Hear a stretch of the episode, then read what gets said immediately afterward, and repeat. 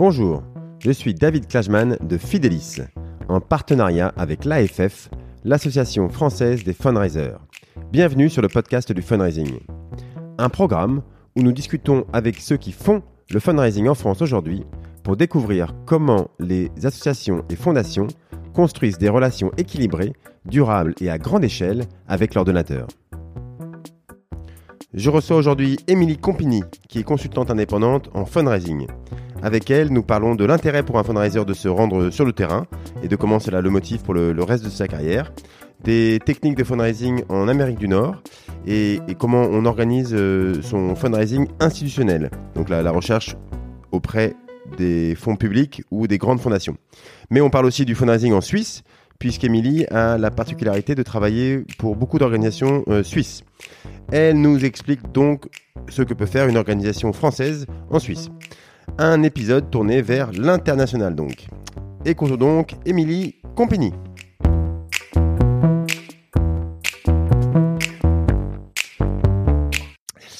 Je reçois aujourd'hui Émilie Compigny, euh, qui est consultante indépendante en fundraising. Euh, bonjour Émilie. Bonjour David, merci pour l'invitation. Euh, alors, bah, déjà, on, enregistre l'épisode à distance hein, parce que tu habites, je ne sais plus si c'est en Suisse ou non, c'est près de la Suisse. Euh, c'est ça, hein, tu habites euh, loin de Paris. En Haute-Savoie, euh, dans les montagnes voilà, des Alpes et pas loin de Genève. Voilà. bon, donc je n'ai pas souvent là-bas. Enfin, en tout cas, il valait mieux l'enregistrer à distance et, et ça me rappelle le bon vieux temps du confinement où, où je faisais beaucoup d'épisodes à distance. Donc euh, voilà, on, on, le fait comme ça. Alors toi, tu es, comme j'ai dit, tu es, es, consultant, tu as travaillé pour euh, beaucoup d'associations en tant que salarié euh, ou, ou, en tant que voilà sous, sous contrat. donc aujourd'hui, on va on va parler de plein de choses. On va parler de, l'importance de, de l'expérience sur le terrain pour un fundraiser. On va parler de, de comment on trouve sa stratégie de fundraising pour une association. voilà, on ira dans le détail sur quelques-unes de ces stratégies. Euh, puis on va parler un peu de la Suisse puisque tu tu travailles euh, également euh, sur le fundraising en Suisse. Voilà, c'est le, le, le sommaire de cet épisode. Alors, mais avant tout ça, Émilie, je vais te laisser te présenter. Ok, bah, merci. Euh, donc, je suis effectivement consultante en, en collecte de fonds depuis euh, trois ans maintenant. Euh, j'ai eu un parcours assez varié. j'ai à peu près une quinzaine d'années d'expérience professionnelle en collecte de fonds et aussi en, en création et gestion de projets. Euh, donc plus du côté euh, développement international. Euh, j'ai eu différents postes qui m'ont permis vraiment d'avoir une vision en fait à 360 degrés de de la collecte de fonds, tant du côté bah, du fundraiser que du côté du bailleur aussi. Voilà, donc j'ai travaillé pour effectivement différentes structures, donc en France. Alors déjà, déjà, as commencé quand? Alors tu vas nous raconter un peu le parcours, mais, mais de tout début, moi j'aime bien voir toujours comment est-ce qu'on a, comment on s'est retrouvé dedans. C'est toujours assez, assez marrant parce que c'est chacun a son histoire personnelle. Mais toi, à quel moment tu t'es dit, euh, tiens, moi, je, c'est le secteur humanitaire, c'est la collecte, euh, c'est euh, un peu l'organisation voilà solidaire qui m'intéresse? Tout à fait. Alors c'est une petite anecdote surtout. moi, ça, ça remonte. J'ai vraiment fait mes études en fait pour travailler dans ce domaine-là et comment j'en suis arrivée là? Alors c'était pas du tout euh, enfin, c'est comment dire, c'était pas du tout. Euh, j'ai pas de personne dans ma famille qui était impliquée dans l'associatif ou, euh, ou même qui voyageait beaucoup. c'est juste que quand j'étais au lycée, à l'année de mon bac, je, il a bien fallu que je me pose la question de savoir quelle étude est-ce que j'allais faire après. Et je me rappelle tout bêtement que j'avais un tout petit livre dans, avec un petit peu les, les différentes filières qu'on pouvait prendre, enfin, qu'on pouvait suivre en fait par la suite. Et je, je passais toutes les pages désespérément en me disant que non, il n'y avait pas moyen que je fasse ça, et puis il n'y avait pas moyen que je fasse ça non plus, et puis ça non plus, ça m'intéressait pas du tout. Et plus ça a passé, et plus je commençais à désespérer en me disant mais mon Dieu, qu'est-ce que je vais faire? Et puis sur une des dernières pages, il y avait toute une présentation justement du, bah, du milieu du développement international, de l'humanitaire, des voilà des ONG, des Nations Unies.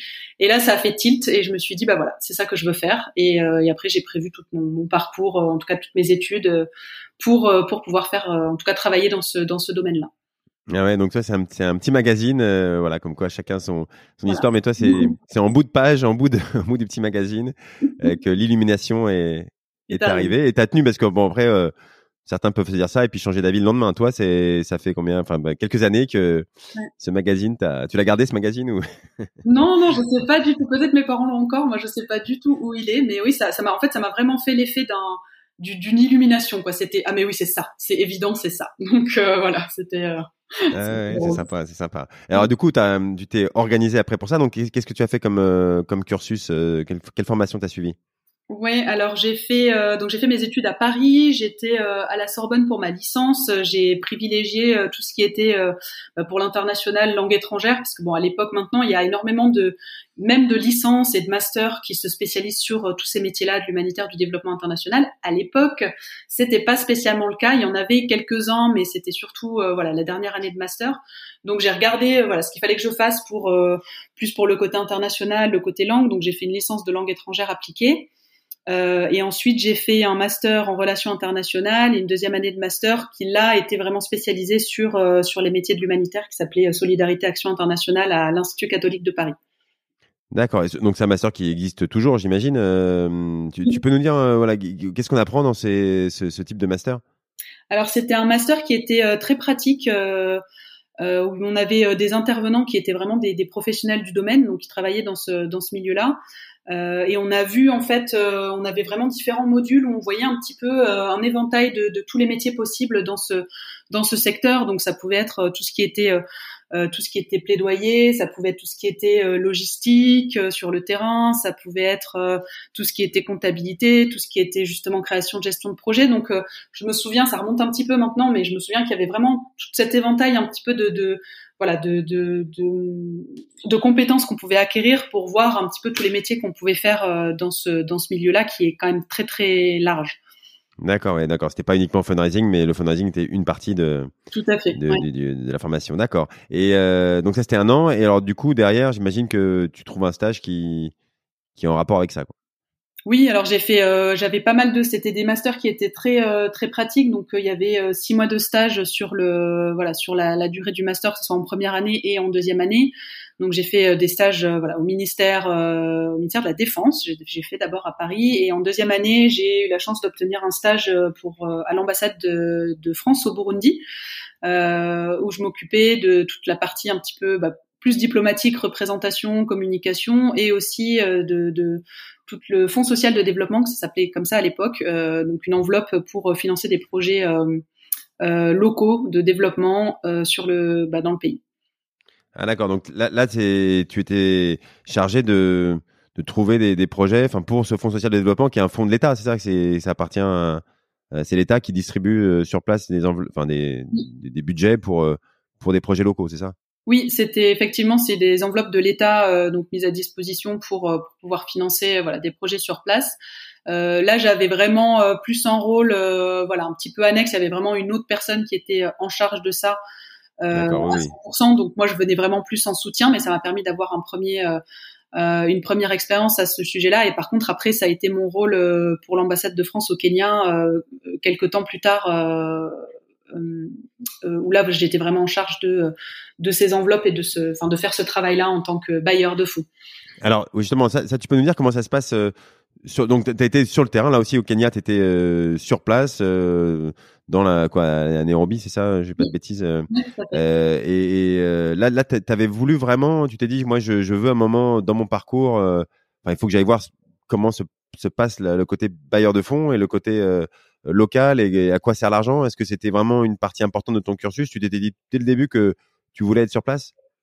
Euh, oui, j'avais une vraie volonté de, de, pouvoir travailler sur le terrain. Je pense comme beaucoup de personnes qui, qui font ces études-là, euh, il y a quasiment, euh, c'est assez drôle parce qu'il y a quasiment tout le monde veut aller sur le terrain. Finalement, je crois qu'on a dû être trois sur toute la sur toute la volée à, à aller sur le terrain. Mais euh, c'était vraiment. Ah, il n'y en a que trois en fait. Tout, tout, le monde veut y aller, mais au final, il n'y en a que trois, surtout qui ont réussi à trouver une place. Bon, après, il n'y a, y a, pas que le développement international. J'imagine qu'il y a des gens qui ont été, je sais pas, en, en hôpital ou non, voilà, il n'y a, a, pas que l'Afrique et le. Mais, mais oui, c'est, j'imagine que beaucoup de jeunes qui veulent, qui vont, se disent, je vais aller sur le terrain, mais toi, tu as réussi à vraiment le faire, quoi. Euh, ouais, oui, oui, tout à fait. Bah, après, il y en a beaucoup qui ont trouvé euh, des stages, par exemple, dans des ONG ou des associations sur Paris. Euh, voilà, ce qui était, euh, ce qui était aussi probablement plus plus simple en termes de, de logistique, mais on n'a été que quelques uns à, à vraiment, voilà, pouvoir concrétiser notre notre volonté d'aller sur le terrain. Et moi, c'était quelque chose que je voulais vraiment faire aussi par la suite. Donc, je suis rentrée à Paris. J'ai travaillé d'abord dans une ONG, là vraiment sur la collecte de fonds. Et ensuite, je suis repartie euh, en Afrique. Euh, donc, j'ai vécu au Kenya pendant deux ans, en travaillant également pour le ministère des Affaires étrangères à l'ambassade de France. Alors, tu peux nous raconter un petit peu la, la vie là-bas, à la fois le quotidien et puis euh, et puis qu'est-ce qu'on fait quand on est bailleur de fonds euh, sur place? Comment on trouve des projets euh, mmh. Comment on sélectionne des projets Comment c'est quoi? Qu'est-ce que ça Comment ça influe sur toi après? Oui, tout à fait. moi, c'est un poste que j'ai vraiment, qui a vraiment été très très important dans, dans ma carrière et même à titre à titre personnel. Euh, bon, j'ai toujours, euh, j'ai toujours à partir du moment où j'ai mis les pieds euh, en Afrique, c'est un continent que, que j'ai toujours beaucoup aimé, puis beaucoup, enfin l'Afrique de l'Est plus particulièrement puisque c'est là où, où moi j'ai pu faire mes expériences. Euh, donc il y a vraiment, voilà, il y a vraiment une ambiance qui se, qui se dégage de ces pays qui est, qui est assez particulière. Moi j'ai toujours dit, c'est soit, soit on aime, soit on déteste. Euh, je pense pas que ce soit des pays dans lesquels il y ait de demi-mesure. donc voilà, moi j'ai, c'est, des expériences que j'ai adorées. Euh, après mon poste, euh, mon poste à l'ambassade, où je, je, sélectionnais les demandes de financement euh, pour des petits projets de développement au Kenya, et j'avais aussi une casquette pour l'aide alimentaire d'urgence sur la Somalie.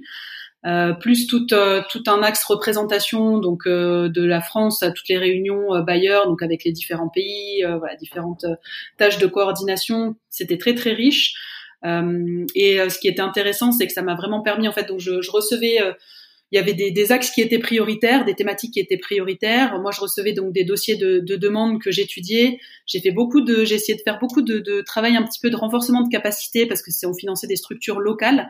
Euh, qui parfois étaient un peu maladroites dans la manière de monter un dossier, d'expliquer leur, leur projet. Donc euh, voilà, j'essayais toujours de prendre le temps de pouvoir les rencontrer pour euh, pour creuser un petit peu, leur voilà, leur donner des conseils de comment comment pouvoir présenter un, un dossier. ça, souvent on, on, oublie, enfin on néglige. Je sais que euh, on, on c'est pas uniquement trouver les dossiers, on a l'impression que les dossiers arrivent, etc. Mais et puis qu'il il faut les transmettre et juste sélectionner. Non, il y a, y a, beaucoup de travail d'accompagnement, de préparation du dossier. Euh, c'est une partie importante de son temps quand on est bailleur. C'est que bah, les gens ils n'ont pas forcément euh, les mêmes euh, réflexes ou la même connaissance de l'administratif et de remplir les bonnes cases et des voilà. Et alors que c'est très important pour euh, que le dossier il aille jusqu'au bout. Donc toi, tu imagines que oui. pas c'était la moitié de ton temps ou au moins qui était juste à accompagner les gens pour préparer le dossier qui devait ensuite t'envoyer, c'est ça? Oui, oui. En tout cas, il y avait un gros travail effectivement. Alors tous les bailleurs ne le font pas, malheureusement. Euh, moi, de ce que j'ai pu voir dans le domaine public, donc pour la France, et puis je l'ai vu aussi, en tout cas sur Genève pour euh, pour la Suisse, euh, il y a vraiment cette volonté. En tout cas, les personnes qui reçoivent les dossiers viennent vraiment prendre le temps de voilà d'accompagner euh, les, les, les, les demandeurs de fonds. Euh, donc ça, c'est effectivement un travail assez important parce que le, la plupart du temps, on reçoit des dossiers qui sont pas forcément complet ou pas forcément bien présenté, sur lequel il y a toujours des questions, il y a toujours des choses sur lesquelles on a des doutes et qui restent en suspens. Donc euh, voilà, c'est en tout cas pour moi c'était important de pouvoir euh, prendre ce temps de de, de dialoguer avec euh, les, les, les, associations, les petites structures qui, qui présentaient des projets pour vraiment savoir voilà est-ce que est-ce que c'était solide ou pas derrière. Parfois il y en avait le dossier était très très mal présenté, on avait l'impression que voilà ça, ça valait pas le coup, alors qu'en fait bah, derrière finalement c'était c'était assez solide. Donc c'était c'était une grosse partie du travail. Et après, tout ce qui était suivi de, bah, des, projets qui étaient financés, donc il y avait un comité avec l'ambassadeur, euh, sur lequel je, pendant lequel je présentais euh, bah, des, mes, mes, suggestions, en tout cas mes recommandations par rapport au travail de, d'analyse que j'avais fait avant. Et ensuite, euh, une fois que les, les projets étaient financés, il y avait un travail de suivi et ça, ça a été assez exceptionnel de pouvoir vraiment, en fait, aller voir sur le terrain tous les projets que, que l'ambassade de France finançait, de pouvoir faire le suivi, de vraiment prendre le temps de rencontrer les gens, de discuter avec eux. Et ça, ça a été très très très riche pour moi. Alors, tu veux nous donner un, un, un exemple de, de projet que tu as sélectionné ou suivi? Qu'on se rende compte ce que c'est un projet oui. Euh, au Kenya euh, alors on a, alors je me rappelle d'une d'une communauté, euh, les Yaku, euh, dans le centre du Kenya, qui est en fait une, une communauté dont le dont l'héritage est vraiment en voie de disparition, même la langue est en train de, de disparaître. Et, euh, et, on a financé en fait une, une école euh, dans cette communauté, donc qui est vraiment une toute petite communauté euh, perdue au milieu du Kenya. Et l'ambassade de France a financé une école euh, pour pour les enfants euh, du village.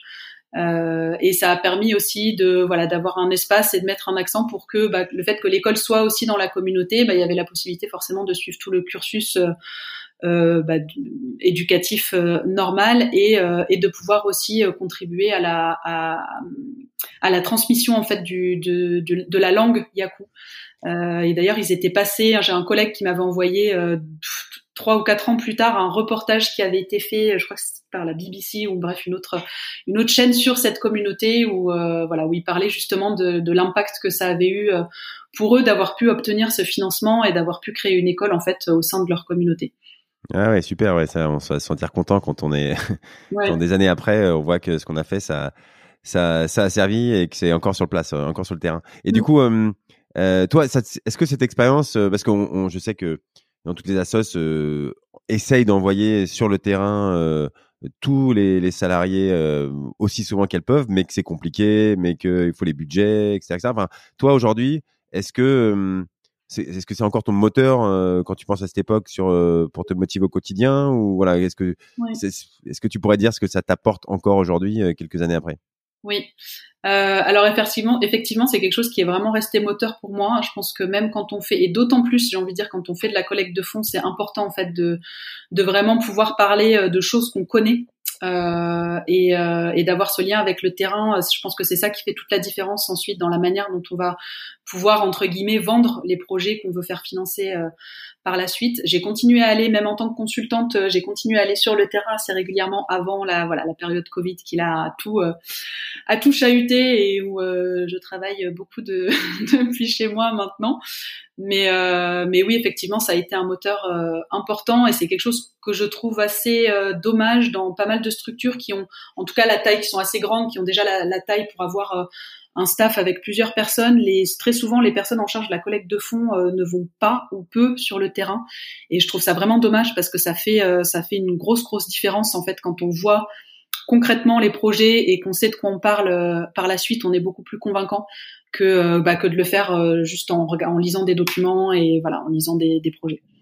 Ouais, ouais, ouais. Donc c'est plus efficace même pour le, le fundraising. On est, on collecte mieux et bon voilà, je, mm. crois que les assos le savent ça. Encore une fois, après, c'est toujours une question de priorité et de, de budget alloué, mais, mais euh, c'est un bon investissement d'envoyer ces équipes euh, sur le terrain euh, mm. parce que ça, ça, les fait travailler avec un sens, un but. Et évidemment, c'est on travaille mieux dans ces conditions-là. Quoi. Oui. ok, ok. Alors, si on avance un peu, après, toi, tu es, qu'est-ce qui tu es revenu en France au bout de donc tu es resté deux ans là-bas, c'est ça? Je suis resté deux ans au Kenya, oui. Mm. Et après, es, quand tu es revenu, et je suis revenue, je suis repartie tout de suite. Ah d'accord. je suis partie euh, au Canada. Voilà, donc j'ai euh, donc ça c'était euh, pour des raisons personnelles à l'époque et, et puis une fois à Montréal, donc j'ai j'ai recherché un emploi et j'ai trouvé assez assez rapidement un poste en collecte de fonds aussi pour une une très grosse fondation canadienne. Comment comment elle s'appelle? La fondation One Drop.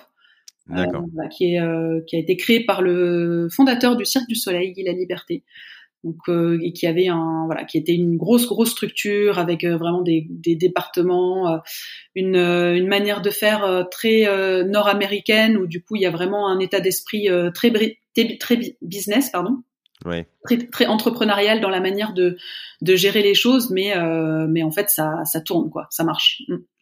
Et et ça justement aujourd'hui enfin qu'est-ce que tu as vu des différences il y a encore des choses qui te disent tiens ça il cette façon de faire qu'ils ont, euh, elle est, elle marche bien, euh, notamment sur le fundraising, quoi. Est-ce que tu, sur l'organisation, sur les process, j'en sais rien. ce que, qu'est-ce que tu en retiens de cette partie nord-américaine? Euh, alors pour moi, alors moi je moi je suis française, je travaille en France, en Suisse, donc voilà, je, je, je, dis ça vraiment avec avec beaucoup d'humilité, mais pour moi le, le les les Nord-Américains ont vraiment un, ont clairement un, euh, de l'avance euh, par rapport à nous sur euh, voilà sur tout ce, ce secteur-là. En fait, c'est vraiment au niveau pour moi, c'est vraiment au niveau de l'état d'esprit dans la manière dont ils, ils considèrent une ONG et dans la manière dont ils vont créer et mettre en place des stratégies. C'est-à-dire que là, il y a une grosse grosse différence où où, bon, après, forcément, en, France, en Europe, il y a aussi des grosses structures qui sont aussi très stratégiques. Mais quand on est sur des structures de taille un peu plus moyenne, voire petite, euh, on est sur très très souvent sur des schémas où c'est pas très structuré, c'est pas, il y a pas de stratégie, on essaye un peu comme ça, mais on sait pas trop où on va. Euh, voilà. En, tout cas, moi, l'expérience que j'ai eue avec le, en travaillant avec euh, avec des Canadiens, euh, c'est vraiment ce côté de bah, business en fait quelque part, de réfléchir euh, de la manière la plus euh, stratégique possible pour que pour faire en sorte que ça marche et puis que et puis que ça puisse être euh, en tout cas que le, le, l'aspect financier soit le plus pérenne possible et ce qui ne ne n'impacte absolument pas négativement les projets, au contraire, ça permet vraiment de bah, d'augmenter encore plus l'impact avec les projets qu'on a sur le terrain. Euh, et c'est là où c'est là où c'est très intéressant. Donc il y a, il y a vraiment cette, cette réflexion stratégique très très forte en fait. Mais euh, stratégique, tu veux dire sur globalement sur l'association, sur euh, c'est quoi son sa mission, euh, euh, où elle va, etc. Ou, ou, ou, et où sur le fundraising vraiment sur bah, comment on va s'organiser pour collecter des dons, qui on sollicite, comment, et puis ne pas avoir peur de le faire à grande échelle. Enfin, c'est c'est les deux ça ou? Oui, les deux. C'était vraiment les deux. C'est-à-dire qu'il y a vraiment, il y avait vraiment le côté le côté impact, le côté projet. Qu'est-ce qu'on fait pour voilà pour concrètement changer les choses. Donc en gros avoir vraiment cette vision de, ce qu'on veut accomplir. Euh, et après, de la même manière dans la collecte de fonds, c'est-à-dire comment est-ce qu'on se donne les moyens pour vraiment faire en sorte qu'on ait un impact. C'est-à-dire que moi, ça, m'est arrivé hein, plusieurs fois d'avoir des clients euh, ou des, participants à des, ateliers euh, que j'ai co-créés, des formations en collecte de fonds, euh, qui, qui nous disent, ben, si on n'a pas les fonds, eh ben on fait pas. Ou alors euh, si on, on fait, on va faire en fonction, on va prendre on va cibler le nombre de bénéficiaires qu'on peut en fonction euh, du, des fonds qui y rentrent. Euh, voilà, typiquement, euh, typiquement moi dans l'expérience que j'ai eue au Canada, c'est on est sur une autre logique qui pour moi est, est plus sérieuse en tout cas. Euh, c'est vraiment, c'est on veut avoir un impact, quel est cet impact qu'on veut avoir, quels sont les objectifs qu'on veut atteindre, et ensuite qu'est-ce qu'on met en place et comment on fait pour être sûr de pouvoir atteindre cet impact-là. Voilà. Et en collecte de fonds, c'était de manière stratégique aussi, c'est-à-dire comment est-ce qu'on assure euh, bah, de pouvoir faire financer nos projets, comment est-ce qu'on diversifie nos fonds. Euh, voilà, quelles sont toutes les choses qu'on peut mettre en place pour euh, bah, pour faire en sorte que que ça marche quoi. Donc c'est vraiment de manière globale en fait et à la fois voilà côté côté organisationnel, côté projet et côté collecte de fonds.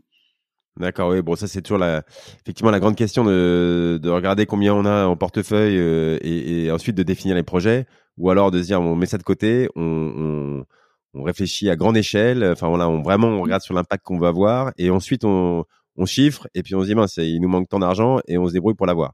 C'est bon, j'imagine la, la réalité c'est toujours un, un, mix de, de ces deux-là, mais tu veux dire que eux la, la balance elle, elle penche un peu plus vers, euh, ils font d'abord les, les missions et ensuite ils ils mettent en œuvre pour avoir le financement. En tout cas, c'est vraiment de réfléchir par objectif et puis par euh, ce, que l'organisation souhaite atteindre en fait. Après, c'est pas forcément, même pour des petites structures, c'est pas forcément d'avoir des gros objectifs. Euh, mais pour moi, la logique devrait toujours se faire dans le milieu à but non lucratif. C'est vraiment euh, pour initier un changement en fait sociétal, un changement systémique. Euh, et en fait, si on commence à réfléchir, alors après, je sais bien que dans les faits, c'est parfois un peu plus compliqué, mais si on réfléchit que en termes de euh, bah, je vais faire ce projet-là parce que euh, j'arrive à avoir des fonds pour ça. Enfin, voilà, c'est qu'il y a un problème au niveau de, au niveau de la planification, au niveau de la stratégie, euh, parce que normalement, on devrait vraiment réfléchir à quels sont, quel est le besoin que je vois, quels sont les challenges, les problèmes, les problématiques que je veux essayer de résoudre à mon niveau. Ça peut être même pour des petites organisations, ça peut être à un niveau beaucoup plus petit entre guillemets, mais ça ne, ça ne change rien à l'impact. Et de voir ce que je fais pour, euh, bah, pour pouvoir mettre tout ça en place. Et on est quand même beaucoup, euh, on voit quand même beaucoup une logique un peu inverse où euh, on crée des projets euh, selon les fonds disponibles, alors que si on a une bonne stratégie, que ça soit tant pour les projets que pour la collecte de fonds, bah, on arrive toujours à faire financer un peu ce qu'on veut, hein, quelque part, tant que c'est solide. Ouais. Ouais, ouais, ouais, d'accord, d'accord. Bah c'est ok, c'est effectivement un état d'esprit qui est qui est, qui est intéressant. Alors, euh, on va y revenir un petit peu plus tard sur ces c'est cet état d'esprit et comment est-ce qu'on le met en œuvre dans une association. Alors, euh, bon, et alors pour pour avancer, en, euh, pour ensuite revenir à, donc à, aujourd'hui, c'est euh, quand t'es rentré ensuite euh, après le Canada, tu tu t'es dit bon, euh, tu t'es retrouvé donc à la frontière près de la Suisse et naturellement, tu as commencé à travailler dans le monde associatif. Oui, voilà. Alors j'ai eu une petite parenthèse. Je vais pas rentrer dans les détails parce que ça n'a rien à voir avec le milieu associatif, mais j'ai eu une, une parenthèse de où j'ai créé une entreprise en rentrant en France euh, qui n'était pas du tout dans le milieu euh, à but non lucratif. C'était de l'événementiel artistique. Euh, et en fait, assez rapidement, au bout de un an et demi, je crois, je, le, ce domaine-là me manquait vraiment. En fait, je me rendais compte que c'était vraiment, c'était pas qu'un métier, c'était vraiment une passion. Donc, j'ai continué à garder mon entreprise et, euh, et en parallèle, j'ai trouvé un, un, poste pour une, une petite ONG euh, suisse qui était, qui est spécialisée sur les droits de l'enfant et qui cherchait quelqu'un. Euh, c'était leur premier staff en fait employé. Ils avaient besoin de quelqu'un pour vraiment les aider à se professionnaliser, à grandir, etc. Euh, donc j'ai fait ça pour eux pendant quelques temps en ayant ma boîte et puis en fait euh, au bout de voilà au bout de quelques une année et demie encore, j'ai, euh, bah, je suis devenue consultante indépendante parce que j'ai eu, j'ai eu plusieurs opportunités, des organisations qui souhaitaient travailler avec moi. Il y avait un gros besoin. On n'est pas très nombreux. Euh, il y a très peu de consultants en collecte de fonds. Ça commence à venir un petit peu, mais sur la Suisse, tu veux dire, ou globalement euh, sur la France, euh, c'est voilà, je crois que c'est quand même pas le, métier, on va dire, le plus répandu. Donc et pourtant il y a, y a, beaucoup de besoins. Donc donc voilà, j'en suis venue finalement à me lancer comme consultante indépendante pour tout ce qui était collecte de fonds, avec aussi un axe bah, gestion de projet, création de projet. Ok, alors euh, concrètement, tu peux nous, nous dire là, comment ça se passe, comment tu, euh, c'est quoi le type de mission que que tu fais euh, et le, le, on va dire, en, général, j'imagine que c'est diversifié, mais le, les choses les plus classiques qu'on te demande. Oui, alors ça dépend. Donc forcément, je m'adapte, bah, je m'adapte aux, besoins de, du client. ça peut être des, petites structures, des moyennes structures, des plus grosses structures. Euh, donc ça peut être de la stratégie, vraiment euh, stratégie de collecte de fonds qui soit globale. Parfois pour certains clients ça a été vraiment sur un axe spécifique, par exemple, euh, une stratégie euh, pour développer l'axe grand donateur. Euh, donc il y a voilà cette partie-là. Ensuite il y a une partie qui est beaucoup plus opérationnelle où j'ai des clients en fait qui font appel à moi. voilà, je, je, fais toutes les semaines, je fais un jour de travail pour eux. Donc c'est vraiment moi qui gère leur leur collecte de fonds, qui fait toute la partie opérationnelle de voilà des demandes. Euh, ah oui, parfois tu restes longtemps dans l'association euh, avec un jour par semaine, euh, part-time. Tu, tu es là vraiment pour mettre en place ensuite la stratégie opérationnelle. quoi. C'est toi qui fais les mailings, les courriers ou je sais pas, enfin tout ce qu'il y a à faire. D'accord. Tout à fait. Où je les aide, voilà, je les aide petit à petit à développer différentes choses, à travailler aussi bah, le, le, positionnement, la visibilité. Euh, et puis euh, et puis faire tourner euh, voilà faire tourner faire tourner tourner la machine hein, envoyer des demandes cibler des nouveaux des nouveaux prospects etc et puis il y a aussi un axe un axe formation donc des ateliers en collecte de fonds que j'ai co-créé avec une autre une autre consultante qui est aussi sur Genève euh, où là j'ai fait beaucoup beaucoup de avec elle beaucoup beaucoup de formations et, et d'ateliers pour vraiment euh, renforcer justement les capacités euh, des petites et moyennes structures en collecte de fonds en leur donnant bah, des, un savoir-faire et des outils très très pratiques pour travailler sur toutes les étapes du cycle de financement, hein, donc qui sont l'identification, la qualification, la cultivation, sollicitation, fidélisation euh, et leur donner en fait des, des, en tout cas des questionner sur chacune de ces étapes pour euh, pour qu'elles puissent prendre du recul sur ce qu'elles font et comment est-ce qu'elles font les choses et leur donner des outils concrets euh, pour que pour qu'elles puissent mettre en place euh, une manière de faire qui soit beaucoup plus efficace et qu'elles soient beaucoup plus professionnelles et autonomes dans dans bah, dans leurs activités de collecte de fonds. D'accord, donc ça, c'est les formations que tu fais sur place, c'est ça? C'est c'est en ligne ou c'est sur place? Tu as des, modules, on va dire à peu près normés que tu adaptes après à la sauce ou comment ça se passe?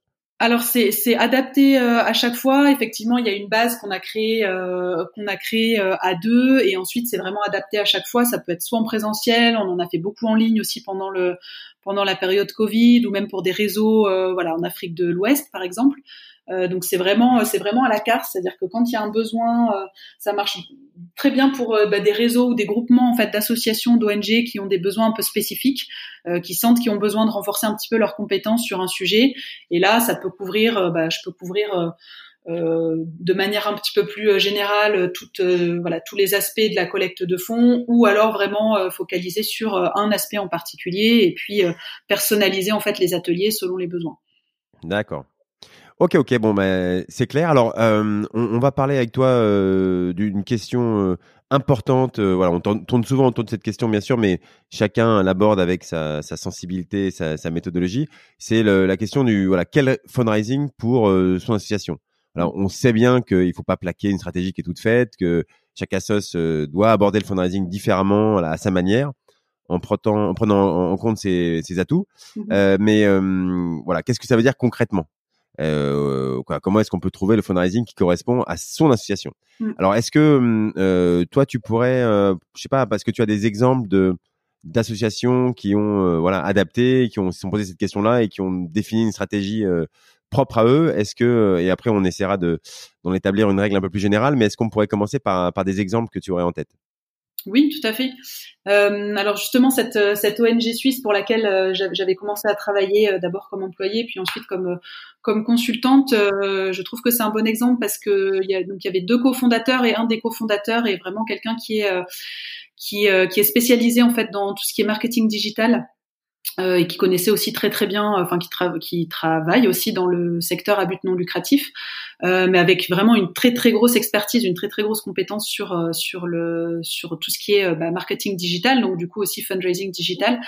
Et en fait, il a il a il a réussi à mettre en place bah, un système de, de dons en ligne qui fonctionne très très très bien. et qui représentait en tout cas il y, a, il y a encore quelques années en arrière, maintenant je ne sais pas comment leurs chiffres ont évolué, mais en tout cas il y a deux ou trois ans, ça représentait 25% de, de, leur budget annuel euh, en, dons, du coup en petits dons. Euh, fait via le, site internet, ce qui faisait que ça leur assurait en fait une base de fonds euh, non dédiés euh, qui était quand même assez conséquente et, euh, et, et, et, assez solide et qui leur permettait de, bah, de pouvoir euh, bah, se développer, faire des choses euh, voilà, donc typiquement, euh, eux, c'était euh, c'est un bon exemple pour ça, c'est-à-dire qu'ils avaient vraiment une expertise sur laquelle ils ont capitalisé. Ouais, c'est l'expertise du, du, du cofondateur, voilà, d'une des personnes clés de, de l'association. C'est on part de son expertise, qui est un domaine de la levée de fonds, mm. en l'occurrence le, le, don en ligne, et, et on, on, bâtit la stratégie à partir de, de ça. Ça, c'est un premier exemple qui a tout à fait du sens, effectivement. Euh, encore faut-il avoir cette expertise, mais là, dans là, c'était la force de l'association, c'était celle-là. Oui, ouais, ouais, tout à fait. Tout à fait. du coup, ça rejoint ta question sur euh, sur bah, comment est-ce qu'il faut faire? C'est c'est ça revient au point euh, que je mentionnais tout à l'heure sur sur se poser en fait des questions stratégiques. Euh, typiquement, euh, moi, j'ai beaucoup de beaucoup de clients ou de participants à des ateliers euh, qui vont nous dire ah mais le crowdfunding c'est super, euh, il faudrait qu'on teste ça. On voit des campagnes en ligne, ça marche super bien. Ils ont levé 25 000 euros en une semaine.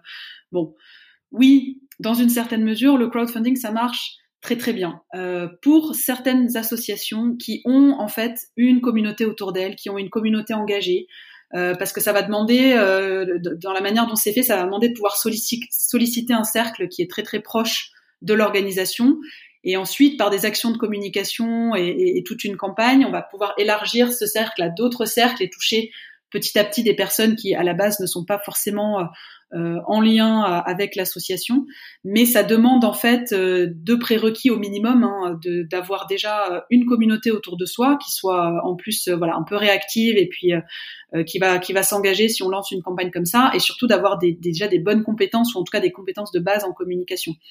Donc c'est c'est c'est pour et c'est pareil pour tous les axes, que ce soit les grands donateurs, euh, que ce soit les petits dons, que ce soit euh, euh, des partenariats avec des entreprises. Donc c'est c'est un peu pareil pour tous les axes. C'est vraiment de se poser la question quelles sont mes forces et quelles sont mes faiblesses?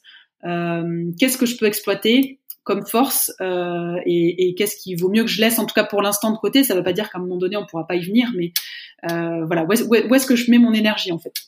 Et alors c'est, c'est quel type de force qui hum, voilà qui qu'on peut euh, ne pas soupçonner chez soi et qui en fait euh, peut peut euh, peut être mis en œuvre. Alors je sais pas, est-ce que as, tu as d'autres exemples de, de choses qu'on a dans les associations et que qui peuvent servir en fundraising et auxquelles on pense pas naturellement ou en tout cas voilà qu'il faut il faut analyser?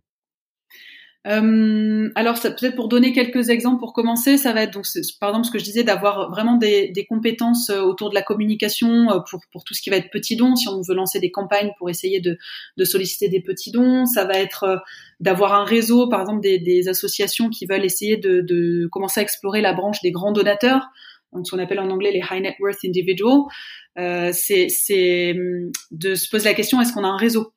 Euh, on n'a peut-être pas directement accès à ce genre de personnes, mais est-ce que j'ai un réseau qui est suffisamment important pour avoir d'autres personnes qui vont me permettre d'ouvrir des portes et peut-être d'accéder, voilà, à ce genre de, à ce genre de, de, personnes? Donc c'est. Euh, Alors c'est quoi un réseau? Comment on sait si on a un réseau? Parce que euh, voilà, il faut, faut connaître forcément Bill Gates ou, pas Enfin, c'est quoi le, bon niveau de, de, comment on détermine si on, on a un réseau suffisant pour lancer une, une démarche grand donateur, par exemple?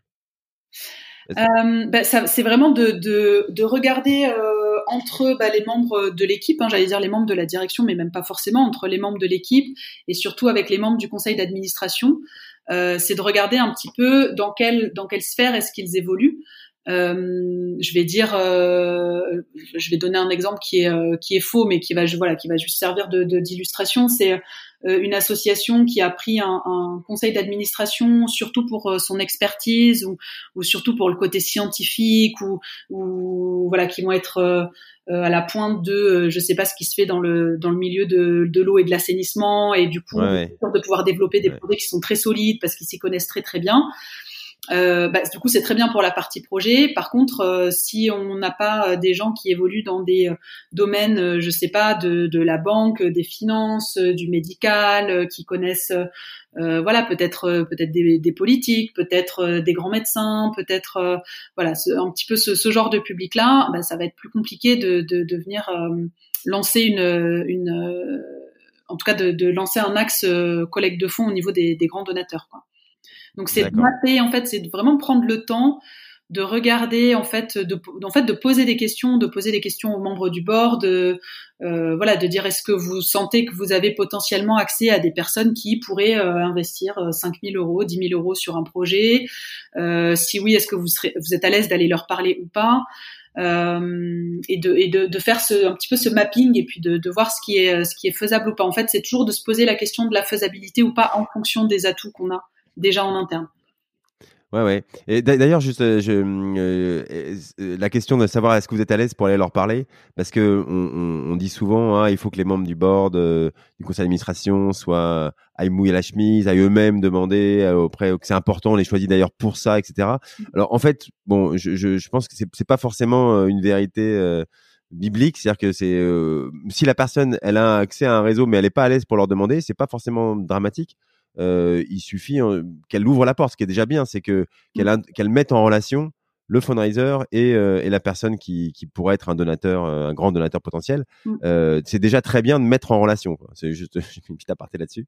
Mais est-ce que tu es d'accord avec ça C'est pas forcément, c'est pas grave si la personne du board elle est pas à l'aise avec quoi.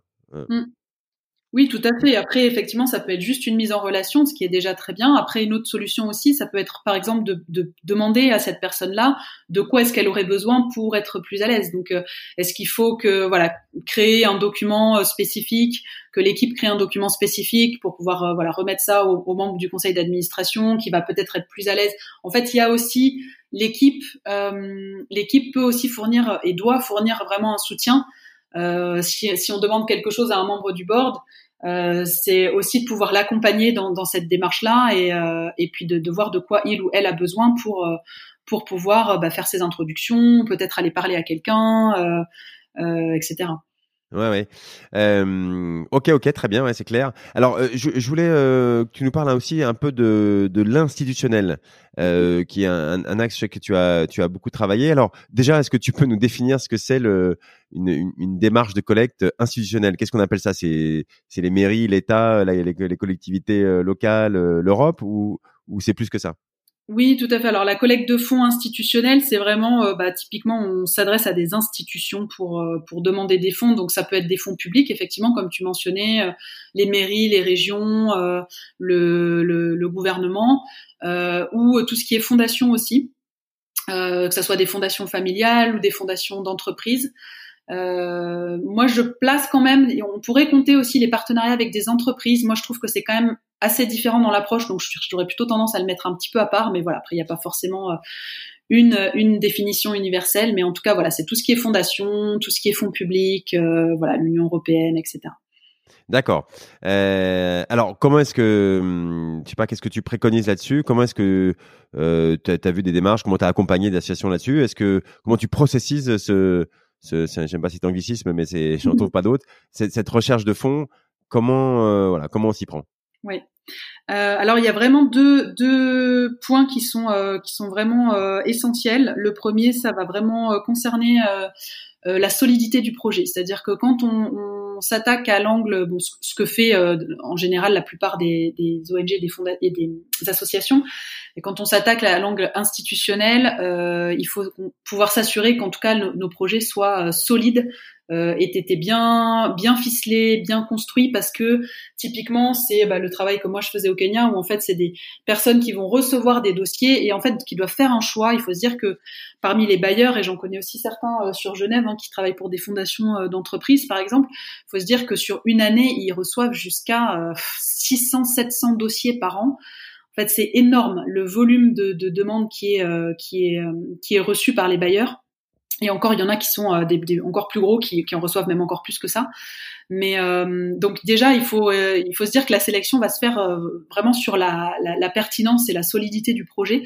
Donc déjà, il faut il faut s'assurer que voilà les projets qu'on a qu'on a créés sont sont solides et, et qu'il n'y a pas de bah, de gros de grosses zones, d'ombre qu'on a un peu laissé de côté parce qu'on sait pas trop comment faire avec parce que en fait le bailleur va mettre le doigt dessus dans tous les cas. Euh, voilà, sinon vous avez de la chance. Mais ça, ça, ça passe encore de temps en temps, mais c'est quand même de plus en plus rare. Euh, et l'autre, donc pour, et ensuite pour la partie plus collecte de fonds, euh, avec le, le, le, la collecte de fonds institutionnels, euh, c'est vraiment pour moi une, une régularité. Donc euh, un autre point qui est indispensable déjà, c'est d'avoir une base de données. Euh, donc ça peut être ça peut être des bases de données comme celles qui sont vendues euh, voilà, par, par, par différents euh, prestataires. Ça peut aussi être. C'est une base de données de, de quoi du coup de, de, de toutes ces, ces organismes euh, publics et des grandes fondations avec des mails, des numéros de téléphone, c'est ça hein, oui, Tout à fait. En fait, c'est vraiment de faire tout un travail d'identification de toutes les fondations potentielles toutes les euh, mairies, tous les fonds publics, euh, voilà, qu'on peut potentiellement approcher et en fait faire tout un travail de qualification, donc vraiment de recherche pour voir sur quelles zones géographiques ils interviennent, quels axes euh, euh, quels axes euh, euh prioritaires, sur, enfin sur quels axes prioritaires est-ce qu'ils se concentrent Mais ça, on peut, on peut l'acheter alors Tu, tu as en tête des, des, noms de Non, alors quand je parlais de base de données, je parlais donc du support. En fait, il y a, il y a des prestataires qui donnent des CRM, hein, enfin qui, qui, qui fournissent des CRM. Donc ça peut être via un logiciel, mais ça peut aussi être un document qui est créé directement par l'association. Euh, même un document Excel. Moi, je sais que j'ai créé euh, il y a déjà plusieurs années un modèle de base de données qui est fait sur Excel, après qui est bien fait parce que ça permet aussi d'être migré euh, assez facilement sur un CRM beaucoup plus puissant par la suite si après on veut on veut voilà faire faire plus de, de, de travail à ce niveau-là.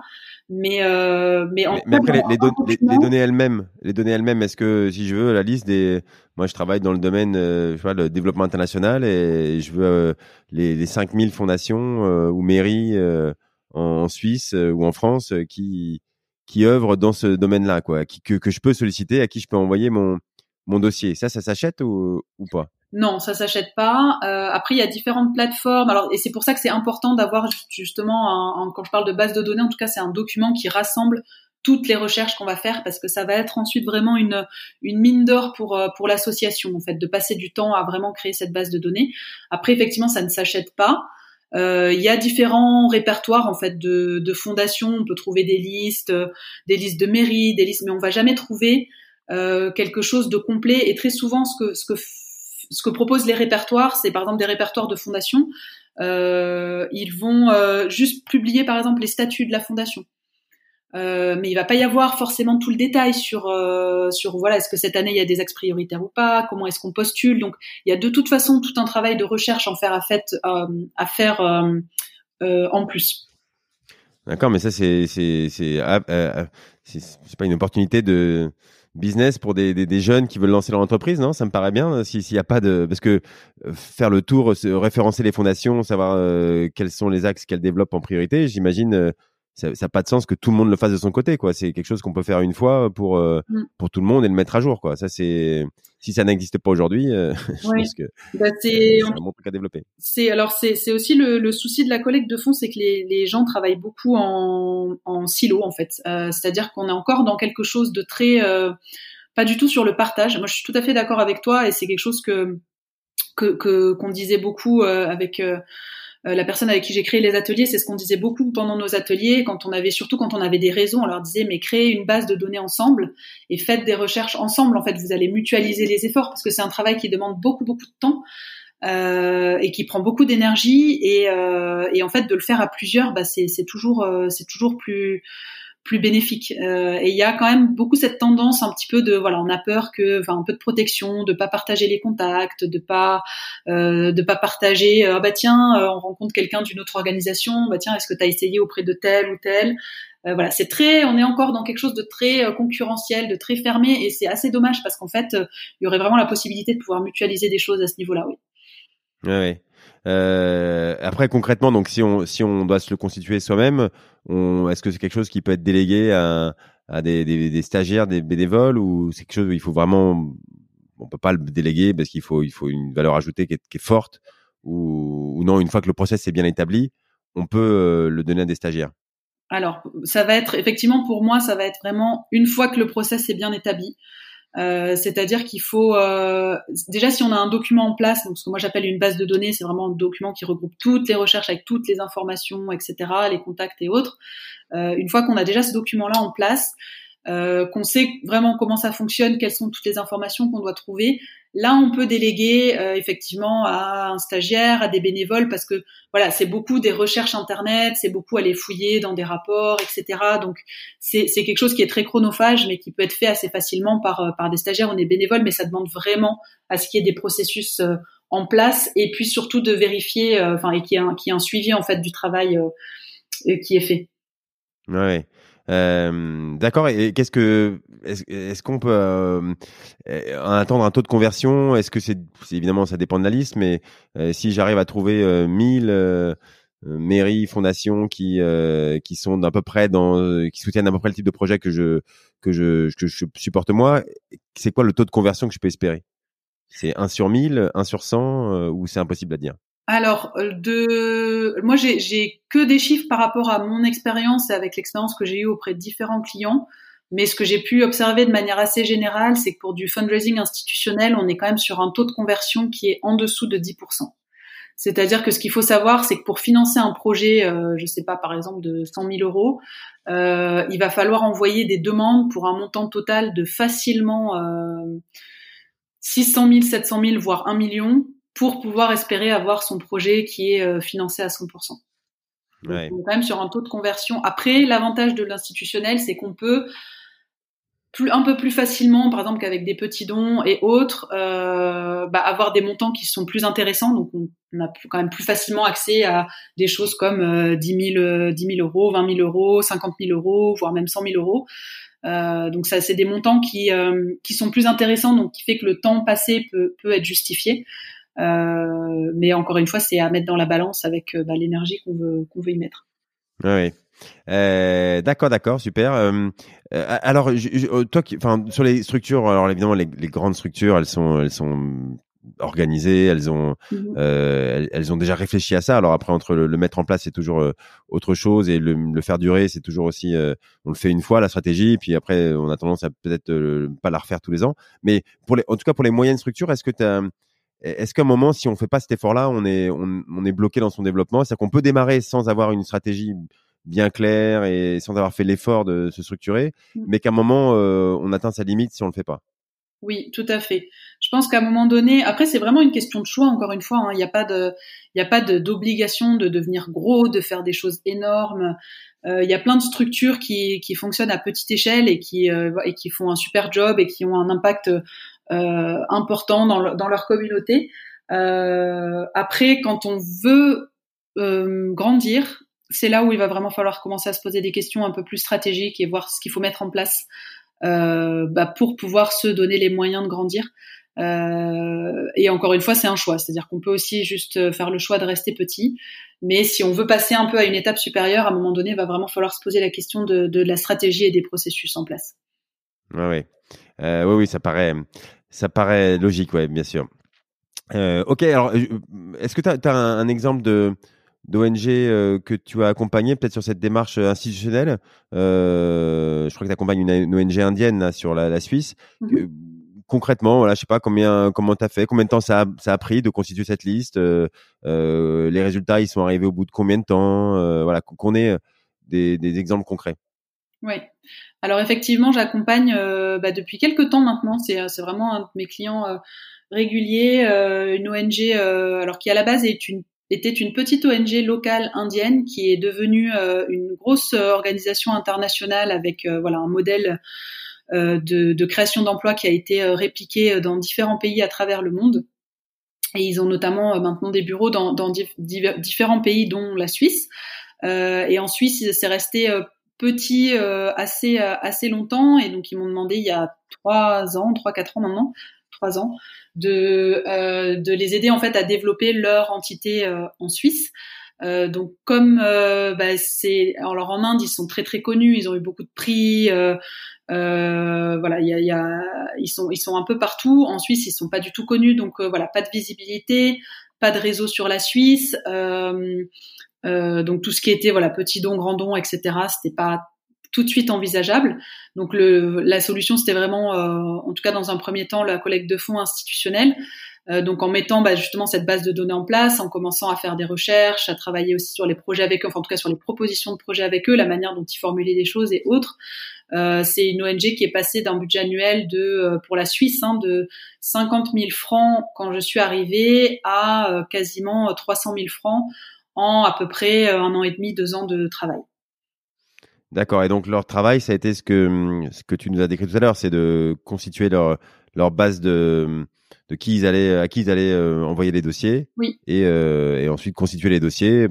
Alors ils avaient déjà, j'imagine, des projets bien bien ficelés si c'est une grosse euh, ONG en en Inde. Oui. Euh, mais il fallait les mettre à la norme euh, suisse ou européenne. C'est ça. Donc c'est l'avantage, c'est que eux, leur le, le, côté projet est extrêmement solide. Euh, donc ils sont très très forts euh, là-dessus. Après, dans la manière dont ils rédigeaient des propositions de projet, il y a euh, toujours en fait un travail à faire parce que voilà, c'est finalement pas une compétence qu'ils maîtrisent si bien que ça. des projets qui sont extraordinaires peuvent passer en projet un peu bateau quand on lit une proposition de une de leurs propositions. Donc il y avait il y a pas mal un travail voilà de, reformulation, de présentation à ce niveau-là. Et après, oui, c'était donc la création de la base de données, de vraiment identifier des. On a fait beaucoup de, surtout au niveau des fondations, donc identifier bah, les fondations qui pouvaient être intéressées par nos activités, de pouvoir les qualifier, de pouvoir préparer tous les dossiers, les demandes de, financement. Et, et ça a pris donc euh, combien de temps pour arriver à ces ces 300 000 euros entre le moment où on s'est dit tiens on, commence à constituer la base et le moment où où on a l'argent, euh, c'est ça prend, tu m'as dit deux ans, ça me paraît rapide, moi deux ans. De, mais ouais, ouais, ouais. Bah, c'est, après c'est la, c'est l'avantage de pouvoir faire les choses aussi euh, bah, de manière régulière surtout. Euh, voilà, moi j'étais là pour faire ça vraiment euh, de manière régulière et pas. Euh, parfois, on a des, des, des, clients ou des, des ONG, des associations qui qui font pas forcément ce, ce, ce travail de recherche et puis c'est d'un coup, hop, il y a un nouveau projet, il y a une urgence, il y a un truc, ah bah vite vite, faut qu'on trouve des fonds. alors qu'en fait, pour le, en tout cas pour cette partie-là, mais même d'institutionnel, mais de la collecte de fonds en général, c'est vraiment des des actions un peu quotidiennes ou en tout cas hebdomadaires à poser au fur et à mesure pour pour faire en sorte que ça porte ses fruits, parce qu'effectivement, la collecte de fonds, c'est plutôt un travail de longue haleine en général.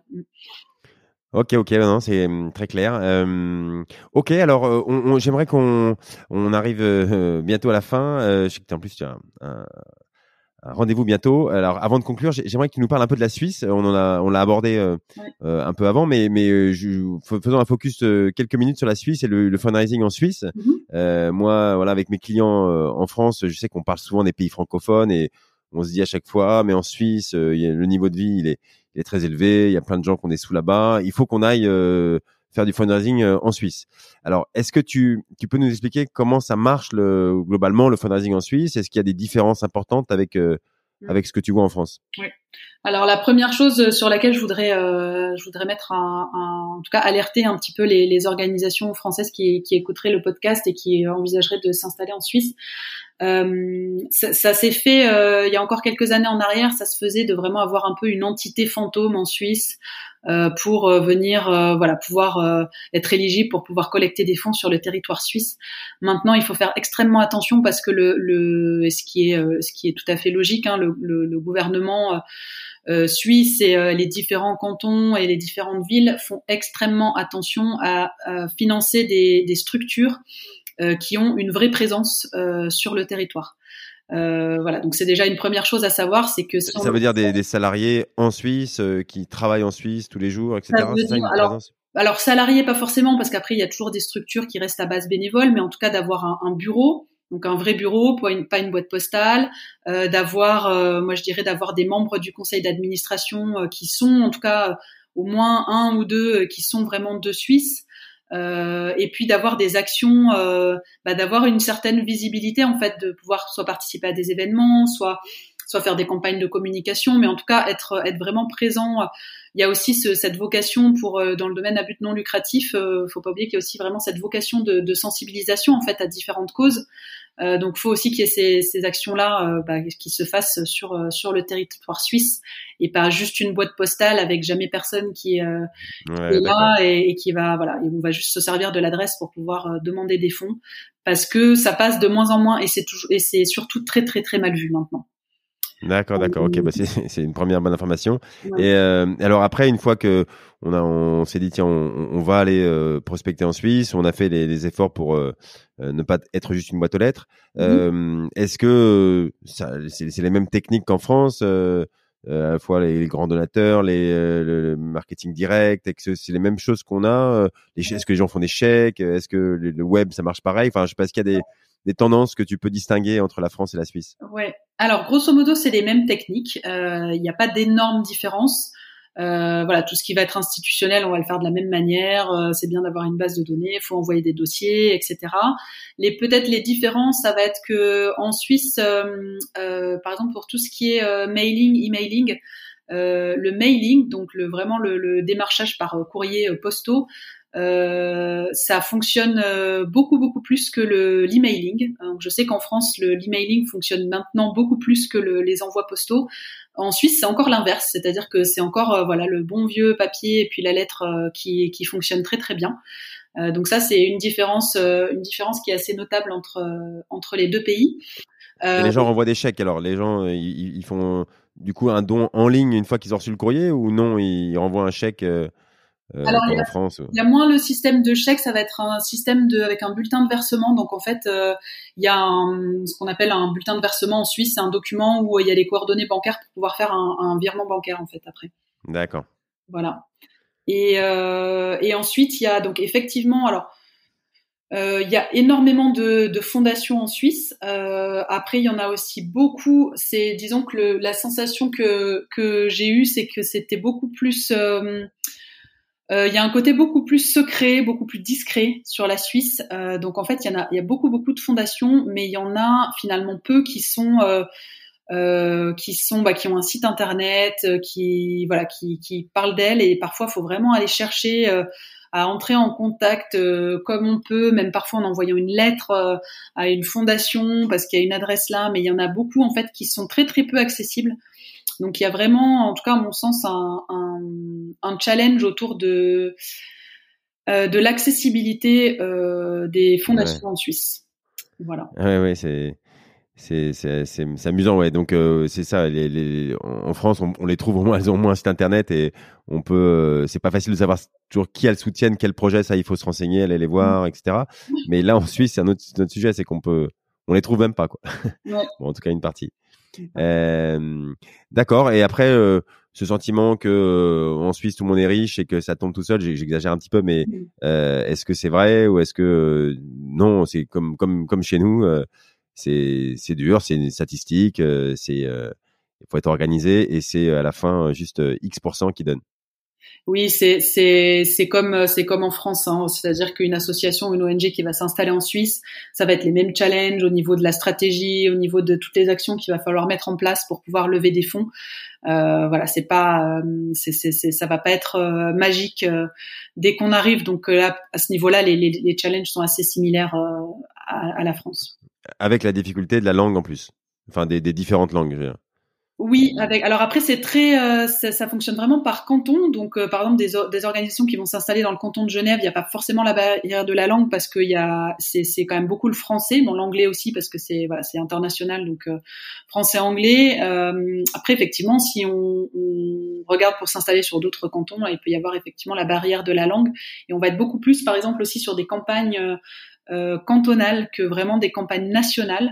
Euh, c'est, je vais pas dire de bêtises, mais j'ai pas en mémoire même des, grosses organisations comme Caritas et autres. Ils ont vraiment différents des bureaux dans, dans différents cantons à différents endroits du pays.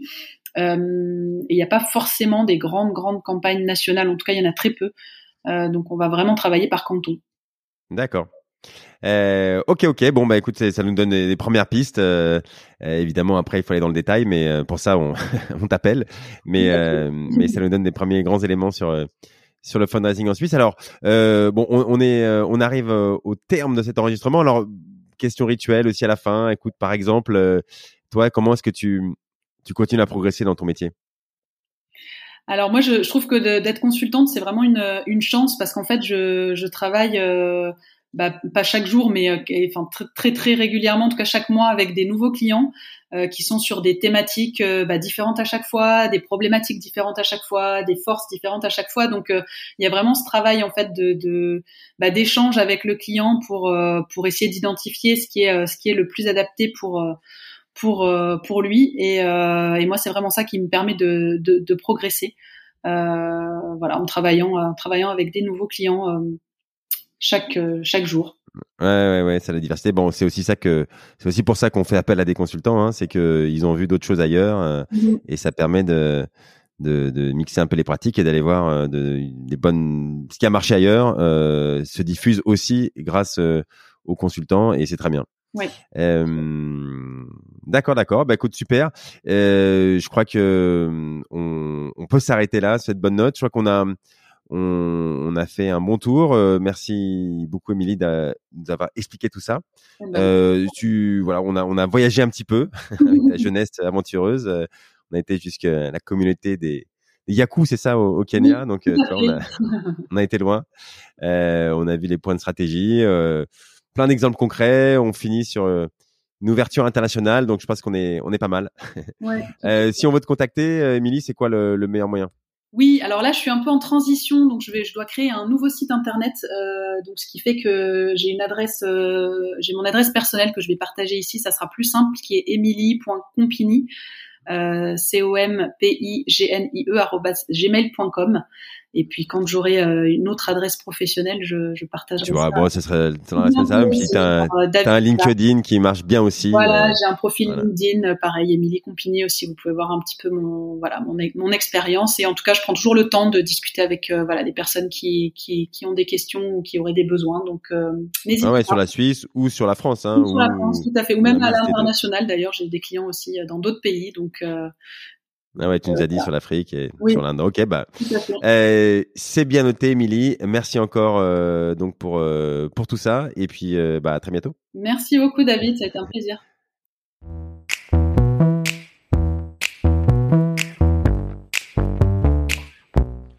Bravo, vous avez écouté cet épisode du podcast du fundraising jusqu'au bout. J'espère qu'il vous a plu. Si vous avez un invité à me suggérer, une question à me poser ou juste un retour à me faire sur un épisode, envoyez-moi un message sur LinkedIn.